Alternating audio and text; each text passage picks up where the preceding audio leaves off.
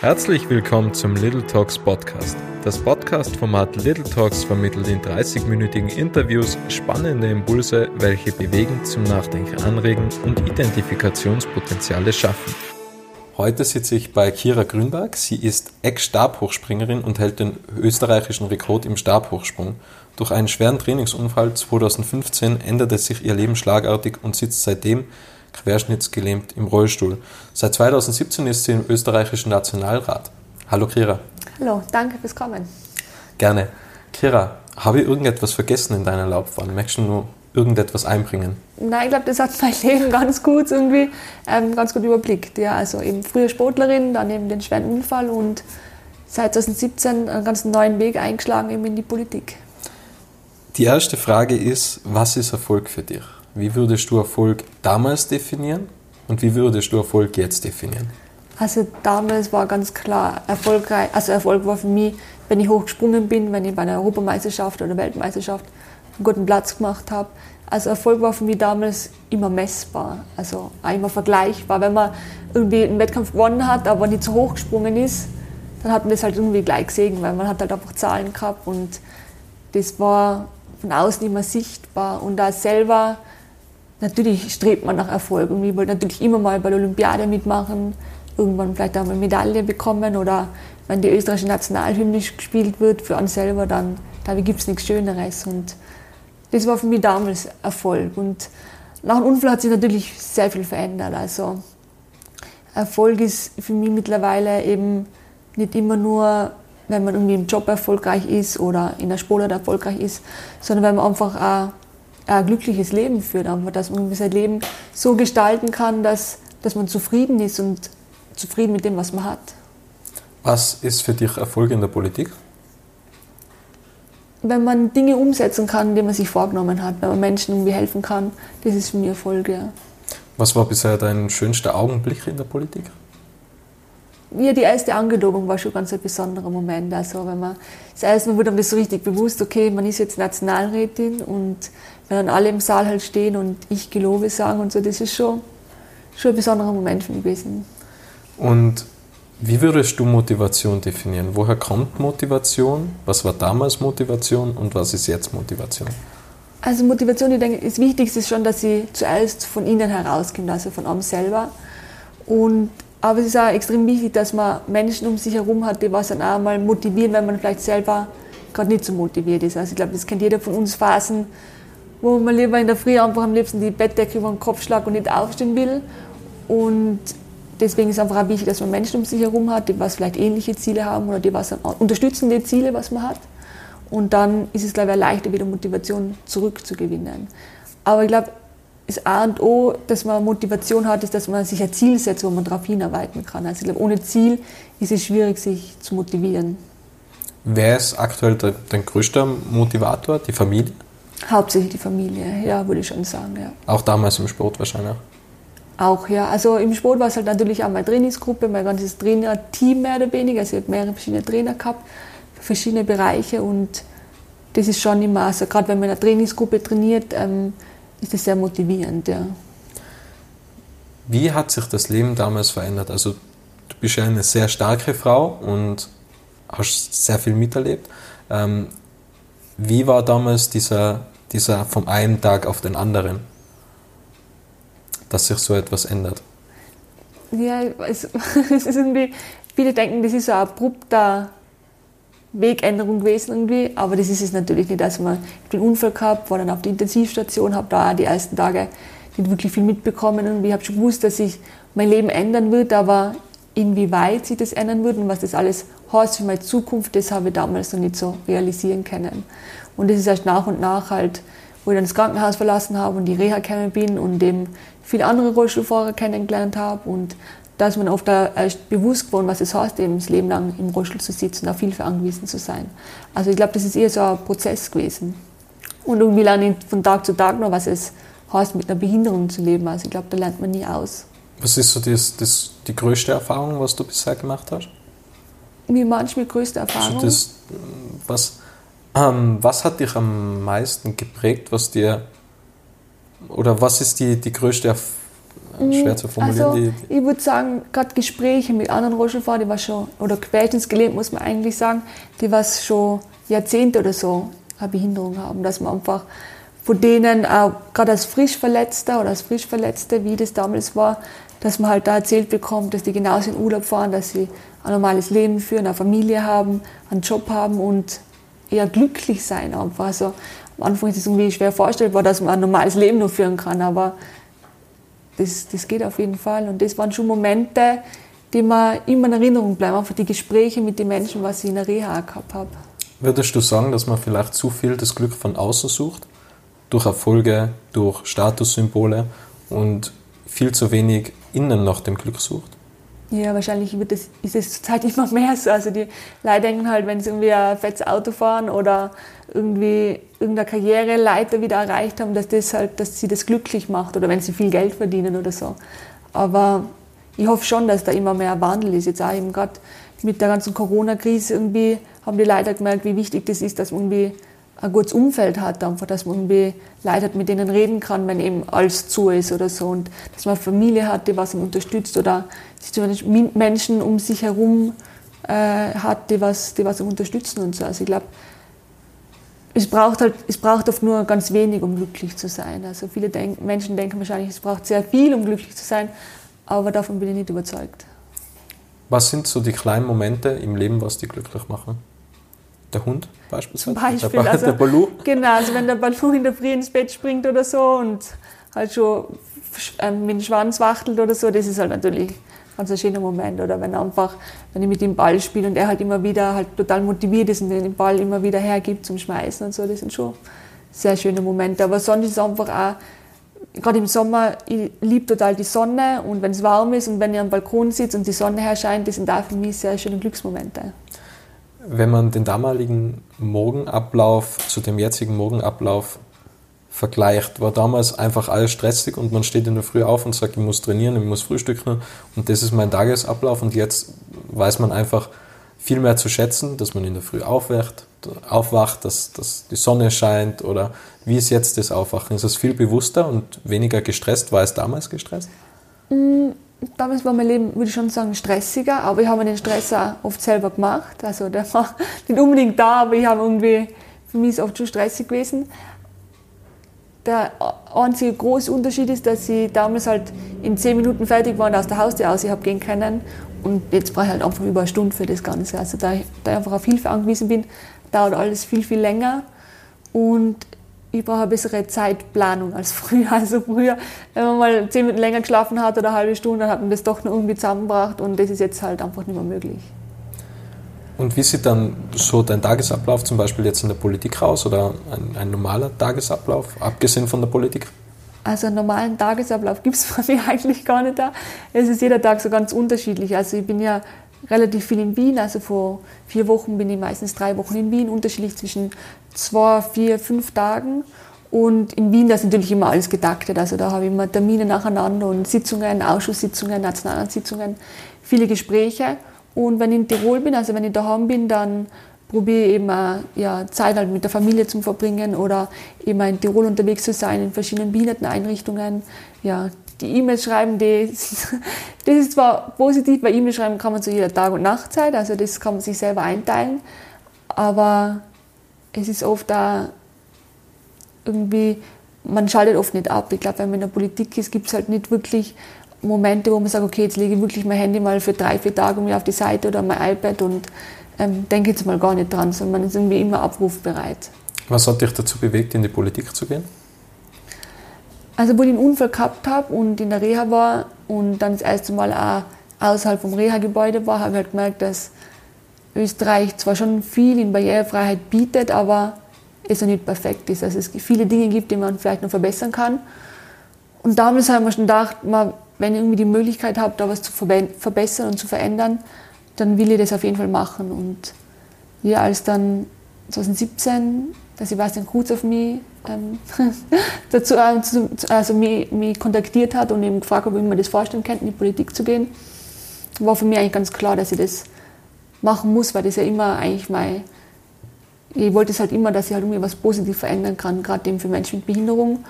Und ja, dann hat sich das eigentlich sehr gut ergeben. Und jetzt bin ich sehr froh, dass ich 2017 mich gewagt habe irgendwie oder den Mut gehabt habe, hab, den Schritt zu machen in die Politik. Wie fühlt man sich, wenn sich der Herr Kurz so meldet? ja, irgendwie schon komisch. Also, äh, Ruft er einfach an? ich habe ich hab, ich hab, ja, nach, also nach dem Unfall habe ich relativ viele Politiker kennengelernt. Mhm. Also im Krankenhaus war zum Beispiel der damalige Bundespräsident, der Herr Fischer mit seiner Frau. Und auch der Landeshauptmann hat mich in der Reha besucht und der Sportminister waren da. Und also ich habe wirklich sehr viel Kontakt gehabt zu verschiedenen ähm, Politikern. Unter anderem eben auch zum Sebastian Kurz, den habe ich bei einer ähm, Veranstaltung in Wien kennengelernt. Und damals haben wir dann Nummern ausgetauscht. Die, also er hat mal eine Karte gegeben und ich habe gedacht, das werde ich nie brauchen. Ich habe es mal eingespeichert und gedacht, dann schadet nie irgendwie vom Außenminister irgendwie Kontaktdaten zu haben.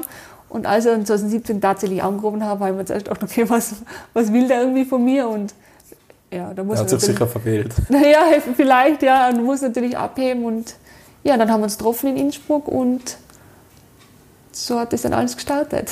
Und was hast du bisher bewegt oder was sind, äh, was sind die aktuellen Themen, was du stark vertrittst? Also große Themen seien ähm, zum einen ähm, das Thema Lohn statt Taschengeld in den Behindertenwerkstätten.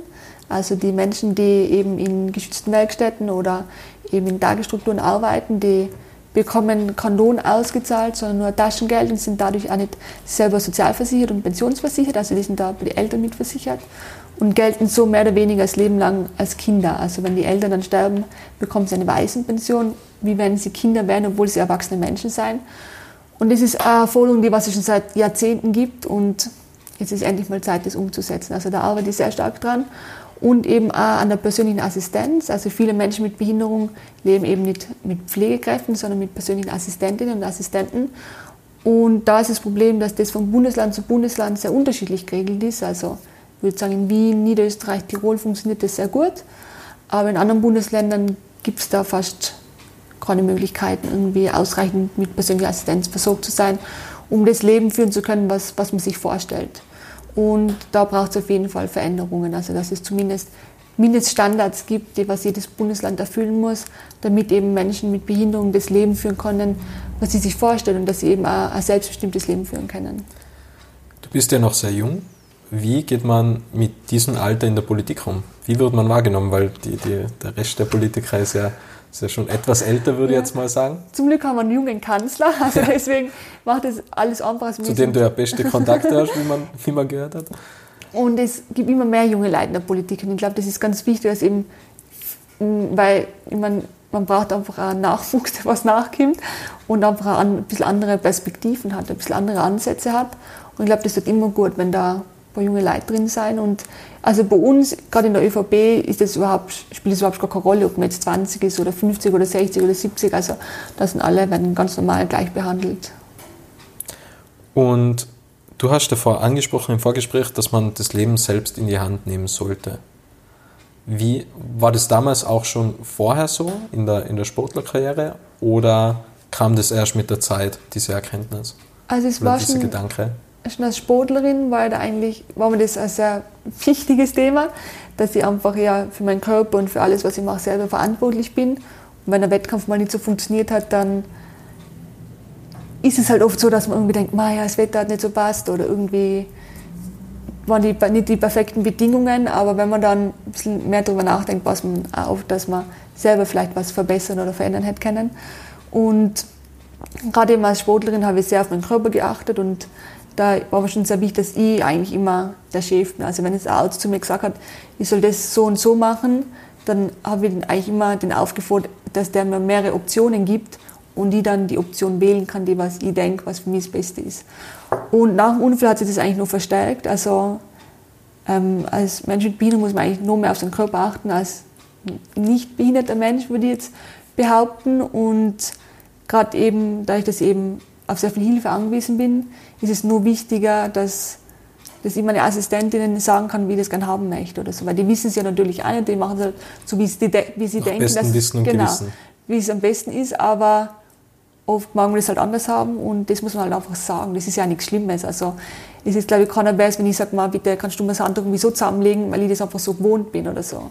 Und ja, ich glaube, das ist gerade im, im Ärztebereich, glaube ich, bin ich eine sehr unangenehme Patientin. Also es ist, glaube ich, nicht immer so einfach mit mir, weil ich ähm, oft meinen eigenen Kopf habe. Aber ich denke mir immer, wenn ich so ein Medikament nehme, beeinflusst das ja meinen Körper und irgendwie mag ich selber entscheiden, ob ich das in Kauf nehme oder nicht.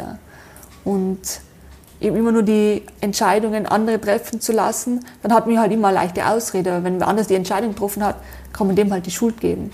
Und wenn man selber die Entscheidung getroffen hat und sie vielleicht falsch war, was natürlich immer wieder vorkommt, dann kann man halt die Fehler nicht bei anderen suchen. Und das ist natürlich oft schwierig, aber glaube ich ganz wichtig, dass man auch für sich selbst Verantwortung übernimmt. Hat man eigentlich immer die Wahl, selbst Entscheidungen im Leben zu treffen? Eigentlich schon, oder? Ich würde schon sagen. Also natürlich sind oft schwere Umstände, wo, man, wo es sehr schwierig ist, eine Entscheidung selber zu fällen, aber im Großen und Ganzen kann man so gut wie alles selber entscheiden, ja. Wie übernimmt man selbst die Verantwortung für sein Leben? Ja, es sind, glaube ich, kleine Stücke. Also, dass man irgendwie klein anfängt, dass man irgendwie sich in der Früh vielleicht auch bewusst für ein Frühstück entscheidet. Ob jetzt ein Brot ist, ein Müsli, Cornflakes oder ein Apfel ist oder so. Das sind einfach so Dinge, dass man sich einfach klar wird, dass man eigentlich jede Sekunde in seinem Leben eine Entscheidung trifft. Vor allem in Radl zur Arbeit, vor allem in Auto zur Arbeit, vor allem im Bus zur Arbeit oder so. das ist einfach, wenn man das, einem das bewusst wird oder das bewusst wahrnimmt, merkt man erst, wie viele Entscheidungen man trifft und kann es dann auch immer wieder weiter ausbauen. Und da sich überlegen, bin ich zufrieden mit meinem Leben oder glücklich mit meinem Leben und was kann ich verändern, dass es vielleicht besser oder noch besser wird. Ist es schlauer, bei gewissen Entscheidungen sehr behutsam daran gehen und sich Zeit lassen? Oder sollte man immer schnell Entscheidungen treffen? Das ist eine gute Frage. Ich glaube, bei manchen Entscheidungen ist oft das Bauchgefühl ganz, ganz wichtig, dass man einfach intuitiv entscheidet. Aber gerade wenn es große Entscheidungen sein, glaube ich, es kommt immer ganz auf den Moment drauf an. Also man kann auch große Entscheidungen irgendwie aus dem Bauch heraus fällen. Ist vielleicht oft gescheiter, weil man nicht einfach Tage oder Wochen lang irgendwie drüber nachdenkt, was jetzt richtig oder falsch wäre. Aber ich glaube, viele Entscheidungen, auch wenn man sich falsch entscheidet, kann man oft viel wieder rückgängig, zu, also rückgängig machen. Also, oder sich dann nochmals anders entscheiden oder umentscheiden. Also ich glaube, das ist eben immer die Möglichkeit, was man offen hat irgendwie. Und das kann man natürlich auch nutzen. Man kann natürlich falsche Entscheidungen treffen. Das gehört einfach zum Leben dazu. Und dann kann man sich umentscheiden und wieder einen anderen Weg einschlagen. Was war die beste Entscheidung bis jetzt? War es eine gute Frage. äh, ich glaube schon, dass ich mit dem Sport angefangen habe. Das war eine von meinen besten Entscheidungen, ja. Und die beste Entscheidung 2020? Die beste Entscheidung 2020? Boah, da hast du mich jetzt zu schnell gefragt. Was war die beste Entscheidung 2020? Ich glaube, dass ich nicht in Urlaub gefahren bin irgendwie. weil, weil, irgendwie viele haben Urlaub geplant, wollten unbedingt auf Urlaub fahren und die haben irgendwie das Jahr, eigentlich vom Jänner schon weg gesagt, das Jahr bleibe ich mal daheim irgendwie. Und das hat sich jetzt eigentlich ganz gut ergeben. ja, toll. Ähm, gut, jetzt waren wir beim, beim Thema Entscheidungen. Ähm, Gibt es auch eine schlechte Entscheidung? Gibt es die? Weil eigentlich, es ist ja immer Ursache und Wirkung und irgendwie stellen sich ja auch schlechte Entscheidungen irgendwie wieder als gute Entscheidungen heraus, weil sonst wären wir ja nicht heute da, wo wir sind. Nee, ja. Schlechte Entscheidungen. Also die schlechteste Entscheidung ist gar keine Entscheidung zu treffen. Wahrscheinlich, ja, eben, eben dass ich denke, ah, das, oder wenn dann wer anders die Entscheidung für einen fällt, weil man selber irgendwie zu lange braucht oder weil man selber irgendwie ja, sich nicht entscheiden kann und dann entscheidet wer anders für einen. Ich glaube, das ist das Schlimmste, was passieren kann. Wie geht man oder wie ändert man das, wenn ganze Zeit andere Leute für dich Entscheidungen treffen? Weil man das einfach so gewohnt ist, der Chef sagt zum Beispiel ganze Zeit, was gemacht gehört. Ähm, wie trifft man dann einfach selbst Entscheidungen? Geht das dann, sagt man dann also einfach, ich, ich, ich habe jetzt meinen eigenen, meinen eigenen Willen? Also ja, man kann ja, man kann ja irgendwelche nicht, Dinge aber, einbringen.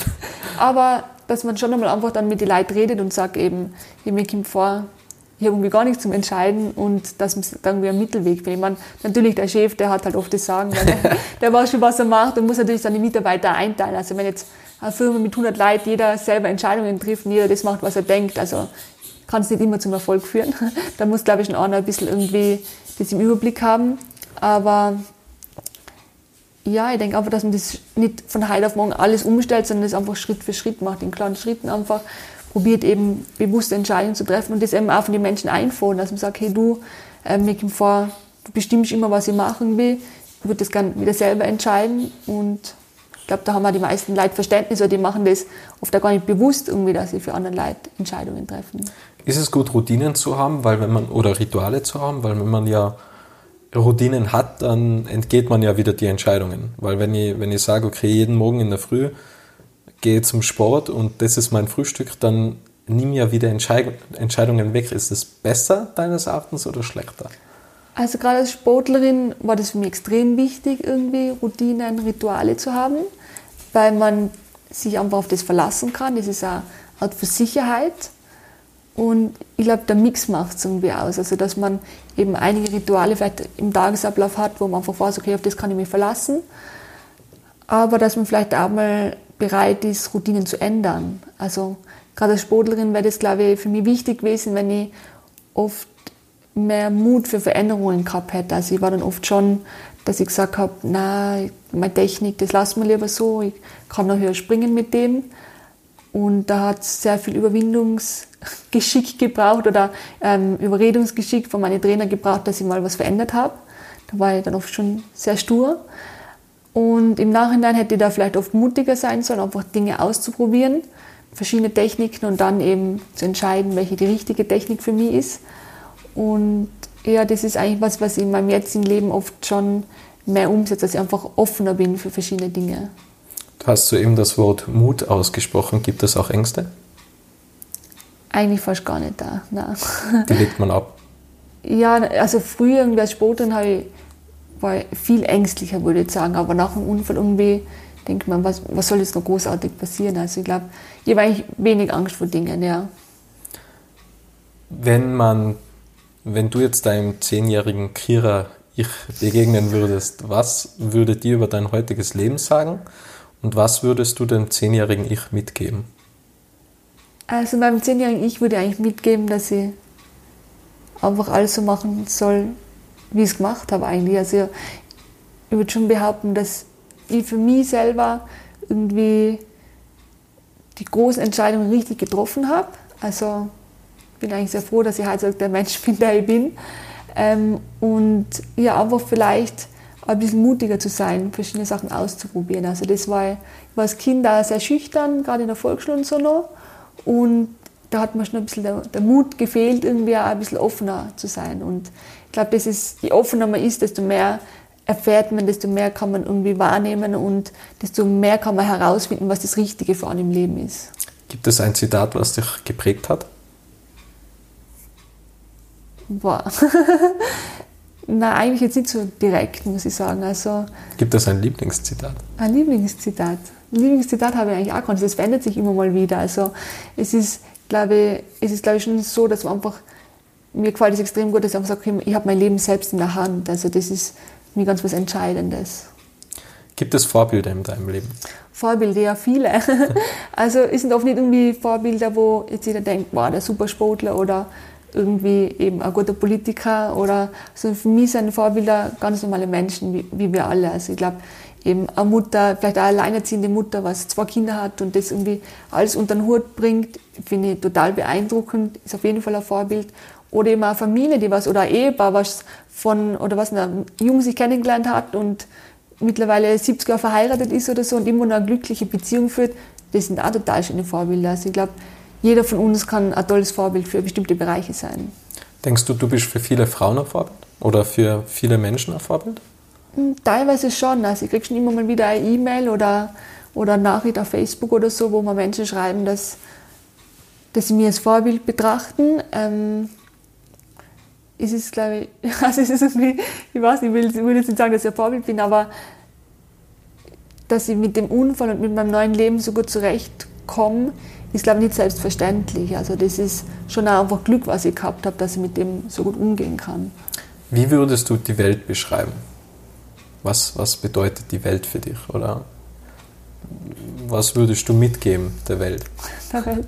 Ja, dass man ein bisschen mehr auf die Welt achten, so wie jeder halt auf seinen Körper achten sollte und auf seine Gesundheit, sollte man halt nicht nur auf das achten, sondern halt eigentlich auf viel mehr. Und das ist, glaube ich, also die Welt war eigentlich immer offen bis vor Corona. Also wir haben die totale Reisefreiheit gehabt, oder wir als Europäer, sage ich jetzt mal. Also ist halt in jedem Land so. Und das haben wir alles nicht mehr zum Schätzen gewusst. Also für uns war das alles selbstverständlich. Und ich glaube, das hat uns jetzt so schlecht Corona ist und dass es eben, ähm, dass viele Menschen jetzt auch schon dran gestorben sein und viele schwer krank gewesen sein. Aber ich glaube, es hat uns auch bewusst gemacht, dass das Leben oder generell nicht alles selbstverständlich. Es ist nicht selbstverständlich, dass ich einen Job habe, es ist nicht selbstverständlich, dass man gesund ist und es ist auch nicht selbstverständlich, jetzt in Urlaub zu fahren. Und einem das einfach mehr bewusst wurde, ich hoffe, dass die Leute das schon in Erinnerung behalten, dass sie eigentlich mit dem Leben, was wir vor Corona gehabt haben, dass das nicht, nicht normal war eigentlich. Also dass, dass wir eigentlich viel mehr gehabt haben, als wir braucht haben. Und dass man, man, wir hoffen alle, dass es wieder so wird wie früher, dass wir eben alle Möglichkeiten haben und alle Möglichkeiten uns offen stehen. Aber vielleicht, dass wir immer wieder in Erinnerung behalten, dass es anders sein kann und dass es vielen Menschen auf der Erde immer so geht, wie es uns jetzt geht. Wie geht man mit Unsicherheiten um? Weil es ist ja aktuell gerade alles unsicher. Ähm, sollte man sich erst mit gewissen Dingen beschäftigen, wenn sie dann soweit sind und sich gar nicht so viel Gedanken machen? Oder was? Ich glaube, es ist in manchen Situationen auf jeden Fall besser. Also ich war als Sportlerin immer die, die was vier, fünf, sechs Jahre schon vorausgeplant hat. Also mein Leben war irgendwie durchgedacht. Ich habe genau gewusst, wann ich meinen letzten Wettkampf haben will und, und wann ich meinen Höhepunkt der Karriere haben will. Also es war wirklich mein ganzes Leben durchgeplant. Und dann ist der Unfall gekommen und ich habe gesehen, die ganze Planung hat mir eigentlich nicht so viel gebracht. Also ich glaube, es ist schon wichtig, dass man irgendwie so einen groben Plan hat, wo man irgendwann mal ankommen will. Aber das sollte anpassbar sein. Genau, das sollte ein bisschen anpassbar und ein bisschen flexibel sein. Aber manchmal ist es einfach auch gut, dass man oft nicht denkt, was, was könnte jetzt sein, wenn das und das passiert, sondern einfach, wenn es dann ist, dass man dann einfach schaut, wie man mit dem zurechtkommt. Ja. Was ist deine Vision? Meine Vision ist, dass es irgendwann keine Behindertensprecherin mehr braucht im, im Parlament, weil alles so barrierefrei ist, dass jeder Mensch mit Behinderung einfach ganz normal im Leben zurechtkommt. Gibt es noch irgendetwas, was du sagen möchtest? Also ich würde auf jeden Fall gerne allen Zuhörerinnen und Zuhörern mitgeben, dass sie einfach ein bisschen mehr Mut haben, eben verschiedene Dinge im Leben auszuprobieren und dass sie einfach auch mal tagsüber so ein bisschen ihr Leben Revue passieren lassen und auch stolz sind auf das, was sie alles geschafft haben. Ich glaube, jeder, jeder Mensch hat schon sehr viel erreicht, egal in welchem Bereich das ist, ob das beruflich ist oder familiär oder dass er einfach einen tollen Freundeskreis hat oder ein schönes Hobby. Und ich glaube, da sind wir viel zu selten irgendwie stolz drauf, was wir in unserem Leben schon alles erreicht haben. Das stimmt. Kira, vielen, vielen Dank für deine Zeit und deinen wertvollen Inhalt und danke an alle, die da draußen zugehört haben. Danke.